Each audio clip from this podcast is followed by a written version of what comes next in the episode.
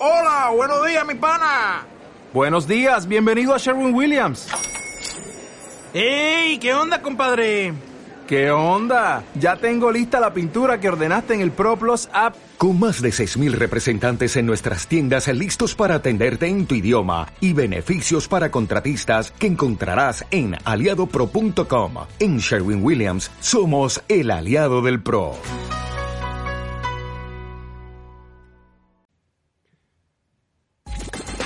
Para un día feliz ya tenemos la fórmula correcta. Café, buena vibra y dale play Miami con Lucía Tovar y Fran Carreño por VDM Radio. Contenido global para rediseñar tu mente. Dale play Miami. Y seguimos, aquí estamos con nuestra abogada eh, Morela Salazar Dager de Inmigración al Día. Bienvenida Morela, qué gusto, qué gusto tenerte como todos los martes. Hola, muy buenos días a los dos. ¿Cómo están ustedes? Pues Muy muy bien, bien, muy bien. aquí esperándote, esperando por ti. Qué bueno. Sí. Es que desde que me mudé no tengo calculado todavía el tiempo de llegar. Y por eso es que siempre llego como cinco minutitos tarde. No, pero no pasa nada, no No. pasa nada. Tampoco es que estamos aquí a, eh, a- a pleno sol, ¿no? También estamos leyendo cosas importantes, comentando con nuestra audiencia y, y, y, todos, e- y todas estas cosas. Bueno, el tema que nos convoca hoy, mi querida Morela, es la visa E2. Y siempre al final, bueno, siempre es bueno dar un toquecito sobre la última actualidad del TPS y todas esas cositas que a la gente le gusta mucho cuando tratamos esos temas, eh, a los que ya están aquí, eh, cuando tratamos esos temas, recogen esa información y ya algunos te llaman, algunos preguntan, ya, ya la gente, la gente está muy inquieta en ese sentido y las autoridades también siguen inquietas bueno, porque todavía la, la cantidad de solicitudes no, no es suficiente y entonces también ellos están inquietos, ¿no? Porque dicen, bueno, pero ¿en qué fallamos? ¿Qué hicimos mal? Correcto, correcto. Eh, bueno, eh, el tema del día les cuento que es uno de mis favoritos. Eso. Porque esta visa, de verdad que dentro del abecedario de visas que hay disponibles, eh, la visa E2, yo considero que es una de las más eh, flexibles, la que más beneficios trae consigo. Eh, de verdad que es una visa muy, muy, muy bonita, muy interesante. Eh, sin embargo, la única contra que tiene es que no todo el mundo puede aplicar para ella. En el, en el siguiente sentido, para poder ni siquiera eh, intentar explorar esta visa, lo primero que tenemos que saber es la nacionalidad del individuo que va a aplicar por ella. Porque esta visa se fundamenta en tratados bilaterales de comercio y navegación entre Estados Unidos y ciertos países del mundo. Eh, desafortunadamente, pues no todos los países tienen estos tratados y, bueno, específicamente Venezuela, porque sé que nuestra parte de nuestra audiencia eh, en gran parte es venezolana. Entonces, Venezuela lamentablemente no tiene estos tratados bilaterales. Sin embargo, sabemos que en Venezuela siempre hubo una, una eh, ¿cómo se llama? Una, una comunidad muy grande de hijos de italianos, de españoles, eh, incluso de colombianos, por ser eh, países hermanos, ¿verdad? Entonces, eh, todo el que tenga esa segunda nacionalidad podría aplicar.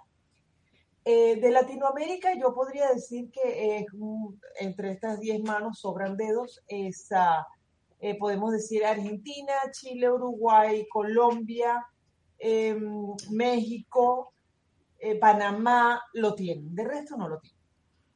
Entonces, bueno, eso- esa es la única, digamos, dificultad. ¿Ok? Ahora bien, ¿por qué esta visa eh, me gusta tanto? Bueno, primero porque es una de las visas que otorgan por mayor lapso de tiempo y además es renovable indefinidamente, muy distinto a cualquier otro tipo de visa. Por ejemplo, tenemos la visa L, que también hemos hablado en otra ocasión, la visa L te la dan primeramente por un año, luego por dos y puedes, y puedes renovarla, pero hasta un máximo de siete años. Y entonces la visa E, que te la darían en inicio hasta por cinco años, la puedes renovar cada cinco años continuamente sin límite. Y eso pues es una de las grandes ventajas de esta visa, ¿no? Ahora, claro, está fundamentada no solamente entonces en los tratados bilaterales, sino que además esta visa tiene que estar atada a un negocio. Y les cuento un poquito cómo dice la ley. Todo ciudadano que venga de un país que tenga tratados bilaterales con Estados Unidos podrá optar por la visa E2, ¿verdad? Siempre y cuando haga una inversión sustancial en un negocio activo, demostrando los orígenes de fondo, ¿verdad?, de esa inversión sustancial y que el individuo tenga al menos el 50% de las acciones de la empresa y que esta empresa no sea marginal. Y entonces les explico un poquitito de qué va todo esto. Eh, cuando hablé de una inversión sustancial, notaron que hice así, entre comillas, porque la ley no determina el monto de la inversión. Es más, realmente da un poco de libertad en el sentido de que ellos aplican lo que llaman el, el test de proporcionalidad. Todo depende del tipo de negocio que se pretenda emprender y entonces ellos hacen un balance de cuánto sería una inversión sustancial en ese tipo de negocio. Mm. Por ejemplo, y siempre lo digo como, como a modo de ejemplo para que la gente lo pueda visualizar. No es lo mismo montar una heladería que montar una línea aérea. 150 mil dólares para una heladería es sustancial, si no es que es el monto total de montar la heladería. Pero montar una línea aérea, pues 150 mil dólares representa un tornillo de un avión. Por lo tanto, eh, eh, eh, tenemos que tomar en cuenta ese test de proporcionalidad. Ahora bien, indistintamente de eso, todos los abogados, por lo menos diría yo que del sur de la Florida, tenemos como una media, ¿verdad? Por, por experiencia, que vemos que los oficiales, tanto consulares como de inmigración acá, ya considerarían como una inversión sustancial. Y esa inversión sería por sobre los 100 mil dólares. O sea que en cualquier negocio promedio que tú inyectes 100 mil dólares y ojo, los inviertas, no es que estén dentro de una cuenta bancaria, es que los inviertas, que demuestres que con esos 100 mil dólares has comprado, bien sea la maquinaria, el inventario, las acciones de una compañía ya andando, para demostrar que esos 100 mil dólares los gastaste, los invertiste. Entonces, como verán, también dije que tenía que ser en un negocio activo. A lo que se refiere esto es que no sirve la inversión en un bien inmueble porque lo vas a alquilar. No, porque eso se considera una inversión pasiva. Aquí la idea es que sea en un negocio, en un emprendimiento, donde además se abra oportunidad de empleo para personas locales. Mm. Entonces, aquí vamos, digamos, dos cosas que cualquier nación debería tener interés en atraer. Uno, dinero extranjero, claro. invertido en Estados Unidos, y la oportunidad de abrir cupos de trabajo, puestos de trabajo para personas locales. ¿Y tienen un límite en los puestos de trabajo? No, eh, la ley no determina cuántos eh, trabajadores tiene que tener, ni mínimo ni máximo. Mm. Yo siempre digo que mientras más, por supuesto, siempre es mejor, claro. ¿no? Porque demostramos más solidez, más realidad, más, más eh, nivel de riesgo, porque aquí ellos quieren ver también que el individuo, el inversor, está arriesgando su capital en un emprendimiento que, Dios mediante, pues les irá bien. Total. Y de aquí les paso a explicar cuando dije al final la no marginalidad del negocio. Eso se refiere realmente a dos aristas, digamos. Una, la no marginalidad significa que este negocio no solamente dé frutos para mantener al inversor y a su familia, sino que además, como dije, tengan puestos de trabajo para personas locales y puedan pagarle sus salarios. Esa es una de las aristas. Y la, otra es que el gobierno apuesta a que este emprendimiento le vaya bien, sea de éxito, para que al final ese inversor gane dinero. ¿Y por qué? Porque mientras más gane dinero, más impuestos pagará. Claro. Claro. Claro, lo, que, lo que realmente busca. Exacto, cumplimos con las tres Marías. Traes dinero, abres trabajo y pagas impuestos. ¿Qué más puede desear un país? Entonces, por esto esta visa es hasta ahora y en la administración que sea, es una visa muy bien vista. es una visa muy, muy bien tratada, ¿sabes? Entonces, cuando una persona se presenta ante un cónsul o ante el, expediente se presenta ante inmigración con todos los requisitos que exige la ley, ¿verdad? O sea, enumerando cada uno de estos, este, pues es una visa que eh, tiene un alto porcentaje de aprobación. Morela, ¿cuál, cuál sería Ah, perdón, te interrumpí. no, no, eh, ¿cuál, sería el, proceder? O sea, formo parte de, soy, soy nacional de un país que tiene el acuerdo bilateral con los Estados Unidos, busco un negocio que ya esté establecido, no, no lo busco, arranco de cero con mi, con mi inversión. Eh, ¿Cuál es el juego? ¿Cuál es el ABC para empezar? Ok. El ABC realmente es, yo diría que primero tener un plan ideado, la persona, de qué realmente desea hacer. Porque hay personas, por ejemplo, yo te cuento que los modelos de negocio son infinitos. Puede ser porque compras un negocio en marcha, tú te compras el 50% de ese negocio o el 100% y puedes eh, intentar hacer la visa. O puedes emprender de cero un plan que tú tengas particular de, negocios. Mm. O podrías comprar también eh, una franquicia la franquicia es muy utilizada para este tipo de visa. ¿Por qué? Porque son negocios que de pronto no son tan costosos, eh, tienen un modelo de negocio ya preestablecido en el mercado, ya sabemos más o menos cuál puede ser el retorno a un negocio así, y también ya se tiene ideado de cuántos empleados tú consideras que puedes necesitar a lo largo del tiempo, porque las franquicias ya hacen estos, estos análisis previos a venderlas. Claro, ellos, ellos te tienen todo el plan listo. Exactamente. Entonces es bastante utilizado para este tipo de visa. Ahora bien, eh, aquí tenemos que tener en cuenta un par de detalles que, que son importantes a la hora de preparar el expediente. Número uno, el origen de fondos. Esto es importantísimo y cada día se ha hecho, eh, digamos, más, no quiero utilizar la palabra dificultosa, pero sí de mucho detalle, porque los oficiales se están poniendo quisquillosos a la hora de revisar estas cosas. Eh, nosotros tenemos que demostrar, por supuesto, que el dinero, en primer lugar, es bien habido, bien sea por tu trabajo, porque te lo dieron en una herencia, o porque te lo ganaste en la lotería, o porque, bueno, tuviste un golpe de suerte en un negocio y podemos demostrar. Lo importante siempre es poder documentar de dónde viene ese dinero que fue bien habido, que fue blanqueado, que está declarado, ¿ok? Y luego, y esto nos pasa mucho cuando presentamos los expedientes acá en Estados Unidos, quieren saber cómo llegó ese dinero a este país. Desafortunadamente, muchos de nuestros países en Latinoamérica sabemos que el sistema bancario no es el más apropiado, no es el más favorable.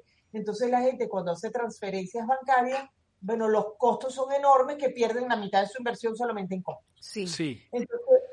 Entonces, muchas de estas personas pues ah, optan por traérselo poco a poco en viajes, porque tú estás permitido traer hasta 10 mil dólares en tu bolsillo, ¿verdad?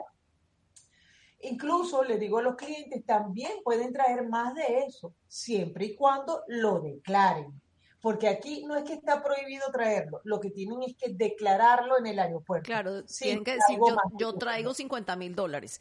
Ah, ok, perfecto. Entonces lo declaraste en la entrada y no tienes problema. Pero si te dicen cuánto dinero trae, no, traigo 5 mil dólares. Ah, ok, muéstreme. O te hacen una requisa y te encuentran los 50 mil dólares. Te metes en un problema. te metes en un problema. Ahí sí te metiste en un problema. Por otro lado, también han optado muchos latinoamericanos, como sabemos nosotros, eh, por ejemplo, venden una propiedad en Colombia, en Argentina, en Venezuela, en Uruguay, donde sea, y el comprador tiene dinero aquí y se lo paga aquí. Pero yo tengo que demostrar las escrituras de la venta de ese departamento, las escrituras de la venta de ese inmueble para demostrar, bueno, mira, yo vendí este apartamento en 100 mil dólares y me lo pagaron aquí. Claro. Listo. Eh, eh, eh, es una manera, digamos, limpia de demostrar de dónde viene tu. De dónde provienen los fondos. Una, un, un inciso aquí, que en el chat de Telegram Lidben dice que tiene una consulta. ¿Qué pasa? ¿Esta visa te lleva a la ciudadanía o no? Bueno, primero quiero hacer una aclaratoria. Ninguna visa te lleva directo a la ciudadanía. Ninguna. No existe. Bueno, puedes optar. Siempre tienes que pasar primero por un proceso de residencia permanente. Recuerden que siempre he dicho que son tres grandes bloques. Visas de no inmigrantes, que la E2 es una. Visa de inmigrante, que es la residencia. Y luego la ciudadanía. ¿Ok? Pero entiendo por dónde viene su pregunta. Y no, la visa E2 no tiene un camino directo, pero eso también es como una media verdad, porque el caso particular de cada quien se debe analizar, porque probablemente esta persona pueda tener ciertas estructuras en el extranjero que nos ayuden a convertir este proceso en, o mejor dicho, en abrir un proceso paralelo de una EB1. Y entonces yo podría convertir esa visa de no inmigrante en la de inmigrante. O, eh, si no es el caso, también existen otros procesos como por ejemplo la EB2 o EB3, que no es otra cosa que la certificación laboral, por medio de la cual también puedes lograr una residencia permanente. Claro, después de estar aquí, después de haber hecho la inversión, después de tener ya este tipo de visa de no inmigrante, puedes optar por diferentes cosas para opciones, diferentes, obtener diferentes opciones para llegar a la residencia y obviamente después a la ciudadanía. Y, y, yo a eso quiero agregarle la pregunta de, por ejemplo, yo soy venezolano eh, y mi país no está en el acuerdo bilateral con Estados Unidos, pero estoy casado con una persona que es de una nacionalidad de un país que sí tiene el acuerdo. ¿Yo puedo solicitar a través de ella hacer todo el movimiento? Efectivamente, qué buena pregunta, Frank. Sí, señor. Eh, la persona, el cónyuge, sí se le Yo creo que ya después de esto tengo que cerrar el programa, Morela, porque quedé cansado. Mira, efectivamente, el cónyuge tendría que ser entonces el aplicante principal. Y aquí, en este caso, el, tú, por ejemplo, que eres venezolano, no importa que no tengas la ciudadanía de ese otro país. Tú como esposo de una, bueno, de Lucía, que es colombiana, tú podrías optar por la E2 de acompañante. ¿Cuál es la ventaja de esto al final? Que tú como acompañante después puedes solicitar un permiso de trabajo que te permite trabajar en el mercado laboral americano libremente. Lucía estaría atada a la empresa, ¿verdad? Su propio emprendimiento y tú puedes buscar trabajo en cualquier otra parte. ¡Qué bonito! Oh, qué bien, qué interesante. Muy interesante, muy interesante. Sí, sí, porque a veces uno dice, no, pero es que yo soy venezolano, pero a lo mejor tú, tu esposa es argentina, chilena, o, de un país que tenga relación con... Eh, eh, exactamente, exactamente. Ah. Entonces, eh, por eso que digo que esta visa tiene esas flexibilidades que son bastante favorables, porque imagínate, en primer término te la dan por cinco años. En cinco años, o sea, puedes lograr muchas cosas con tu empresa. A lo contrario de otro tipo de visas que te dan por un solo año y siempre digo, mira, llegaste aquí con tus maletas y no las has abierto cuando ya se te fue el año. Claro. Entonces, cinco años te da un vuelo, ¿verdad? Para tu poder desarrollar tu emprendimiento y eso, eso es de gran ventaja. Bueno, aquí, Por otro lado, el cónyuge podría sacar el permiso de trabajo que también te permite incluirlo como empleado dentro de tu emprendimiento. Excelente. Buenísimo. Claro, dice, dice Lisben, sí, claro, entiendo el proceso de residencia y luego ciudadanía, pero ¿existe alguna que no te den caminos para llevar al destino final de ciudadanía? No, todas tienes que hacer un proceso, ¿no? O sea, primero tienes que ser un, un ciudadano, tienes que ser un residente, eh, tienes que tener una residencia primero, como sea. Eh, y después ir a la ciudadanía. O sea, tú no puedes hacerte ciudadano de una. Y lo otro es que mi visa de inmigrante y la de no inmigrante, que la de no inmigrante quiere decir que después tienes que hacer otro proceso para ser residente y después hacerte ciudadano. Ahora, la, eh. la visa de inmigrante ya te ya, ya entras con como residente, ¿no? Correcto. Ah. La gran diferencia entre estas cosas y para que la gente lo pueda visualizar también es las visas de, de no inmigrantes. Visas de no inmigrantes son todas las visas que conocemos de la A a la Z y lo que tienen en común es que tienen un tiempo determinado. Todas caducan. En algún momento hay que o renovarlas o pasar a otro proceso. Esas son las visas de no inmigrante. Y cada visa, es decir, cada letrica, estas que ustedes conocen, B1, B2, F1, E2, L1, cada una de estas letras lo que significa es la intención del inmigrante, de, la persona que las, eh, que las tiene en su pasaporte. Por ejemplo, si tú tienes una visa F1, tu intención es estudiar. Si tú entras con visa B2, la intención es turista. Si entras con la visa E2, tu intención es de inversión. O sea, ese, ese es el, punto que tenemos que entender de mm. todas estas visas de no inmigrante. Luego, la visa de inmigrante es lo mismo que la residencia permanente. ¿Ok?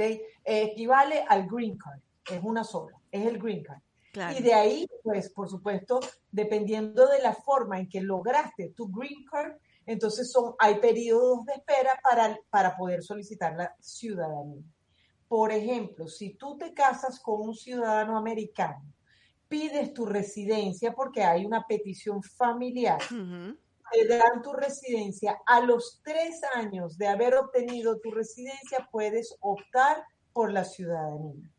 En el resto de los casos, cuando tú recibes una green card por cualquier otro proceso que no sea de matrimonio con un americano, tienes que esperar cinco años para poder aplicar pero sobre todo lo importante de estos cinco años luego es comprobar la cantidad de días que estuviste en territorio americano.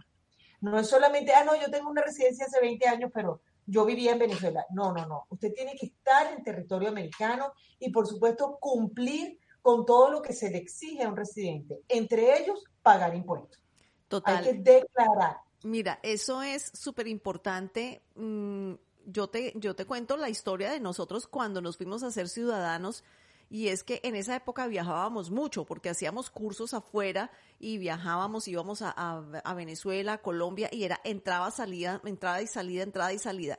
Explícame la cantidad de sellos en el pasaporte y cuando fuimos a llenar ese formulario para hacernos ciudadanos, te decía, diga, ponga aquí en esta lista los días y fechas que usted estuvo fuera de los Estados Unidos. Y entonces era buscando el pasaporte, buscando los sellos. Cotejar entrada por entrada, salida por salida. Impresionante. Y entonces era, ya va, nos falta una salida. ¿Cuándo fue que estuvimos en Bogotá? ¿Cuándo fuimos a Medellín? ¿Cuándo nos fuimos para Caracas? ¿Cuándo nos fuimos? ¿Cuánto tiempo estuvimos?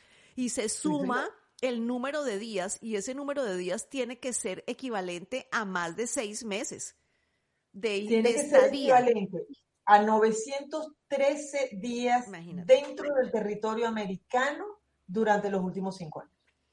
Imagínate. Wow. Claro, entonces, no, si no, bueno, no, es que sí, yo vengo de vacaciones y yo, yo tengo mi residencia, pero yo vivo allá y vengo de vacaciones dos veces al, al mes, al año. Eh, no, no, porque entonces tienes que, tienes que estar aquí, tienes que haber residido aquí o, si lo pierdes. Cuando una persona, cuando una persona tiene una residencia permanente, se supone, ¿verdad?, que usted reside en los Estados Unidos. Claro. Usted puede viajar, usted puede hacer lo que quiera en cualquier otro país, pero usted reside acá. Si por aquellas circunstancias de la vida que también se presentan, una persona tiene que ausentarse del territorio americano por periodos más largos de seis meses en otro país, existen mecanismos legales también para proteger tu residencia permanente y no perderla. Señores, después de que se pasan más de seis meses consecutivos fuera del país, usted está arriesgando perder su residencia. Por lo tanto, hay un documento que se llama Reentry Permit que hay que solicitarlo estando usted acá en territorio americano para que usted, eso le permite a usted vivir en otro país hasta por un máximo de dos años consecutivos. Wow. Wow, qué interesante. Muy, interesante. Muy interesante. Morela, ¿y alguna noticia relevante que tengamos con respecto al TPS para los venezolanos? Mira, relevante, bueno, lo que ya hemos venido repitiendo, o sea, Eh, he sentido que ya más personas me están llamando en vista de esta prórroga, pero también les digo, típicamente venezolano. Ah, no, pero yo tengo hasta septiembre del año que viene. ¿Entiendes? Entonces es una cosa de verdad que es bien complicado. Y por otro lado, sé, confieso, asumo, eh, incluso mi parte como abogado, es que hay mucho, mucho desconocimiento del TPS. Hay mucha, todavía la gente no entiende muy bien cuál es la situación al tener un TPS. No saben hasta dónde realmente es esa protección o no. O sea, no entienden si es preferible tenerlo o tener una visa.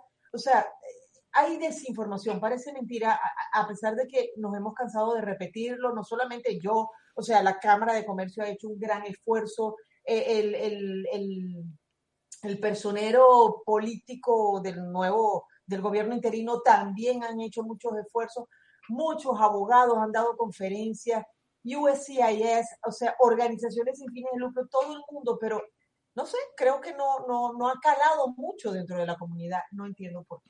Sí, creo que, creo que estamos, tenemos, estamos como confiados, ¿no? La comunidad venezolana estamos, estamos como confiados. O sea, estamos esperando que nos digan, mira, mañana se acaba para ir entonces en bandadas todos a, a, a, a meter las solicitudes, porque bueno, porque somos así.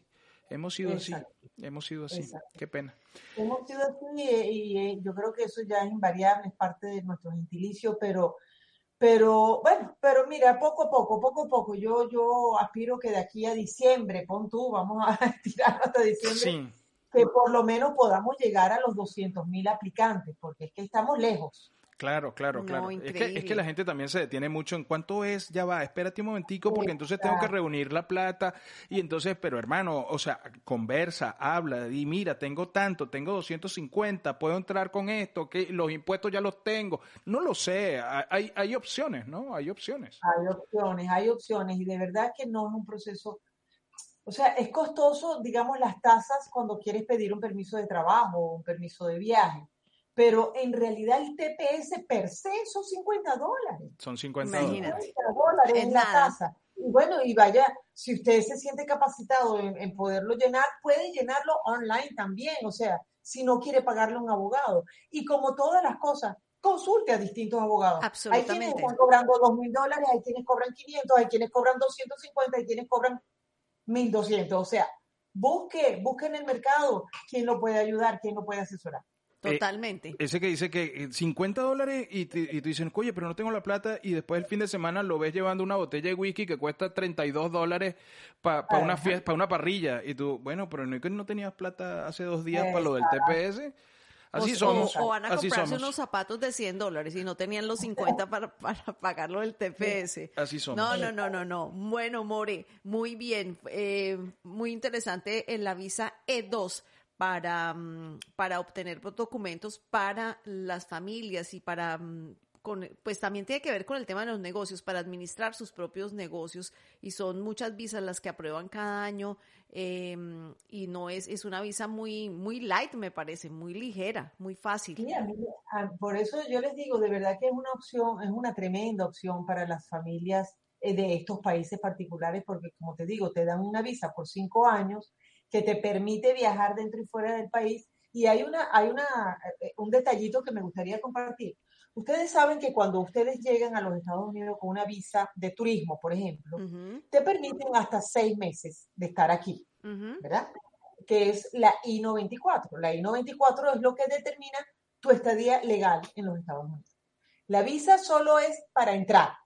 La I-94 es la estadía, ¿verdad? Con la visa E2, esa I-94 te la otorgan por dos años. Es decir, tú oh. puedes estar dos años consecutivos en Estados Unidos sin tenerte que mover. Ah, imagínate. Cada vez que salgas y entras te dan dos años. O sea, que técnicamente esta visa podría durar hasta siete años. Porque si tú sales el último mes de tu visa e y reingresas, te dan dos años con tu I-94 y te puedes quedar hasta el séptimo año, digamos. Imagínate. Oh, imagínate, qué bien. Diana, Diana Ceballos dice, doctora Morela, ¿una persona que solicite visa de estudiante puede sacar un ITIN, un, ITIN, number? y laborar? eh, a ver, ¿puede sacar un ITIN number? Sí, sin duda. Porque un ITIN number tiene que ver con el, el departamento de IRS, el Seguro Social, para identificarte fiscalmente. Muchos bancos te exigen un ITIN number, no importa tu estado. ¿Ok? Número dos, para trabajar solamente si eres venezolana, hay ahora una salvedad en la ley por la dificultad económica que está atravesando Venezuela, que los estudiantes venezolanos pueden optar por un permiso de trabajo. Pero en general, un estudiante no, puede. trabajar. Mm, ok. Bueno. Eh, Angélica Urbina dice, excelente como siempre, doctora Morela, gracias por instruirnos siempre.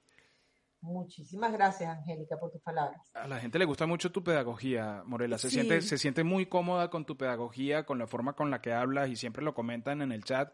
Dicen, oye, pero es que uno siempre queda claro en todo. Qué bueno. Sí, sí. Diana dice mil gracias por su respuesta.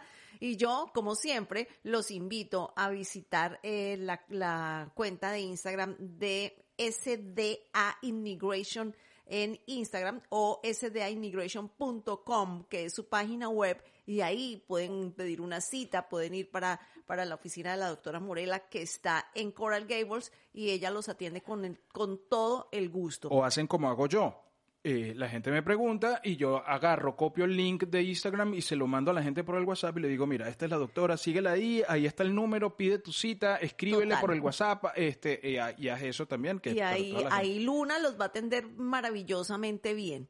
sí, eh, señor. Muchísimas gracias a los dos, siempre por sus palabras tan amables. Bueno, More, entonces hasta la, hasta la próxima semana eh, con otro tema interesantísimo sobre inmigración en los Estados Unidos. Eh, feliz semana. Feliz semana para todos. Muchas gracias. Chao, More. Para un día feliz ya tenemos la fórmula correcta. Café, buena vibra y dale play Miami con Lucía Tobar y Fran Carreño por VDM Radio. Contenido global para rediseñar tu mente. Dale play Miami.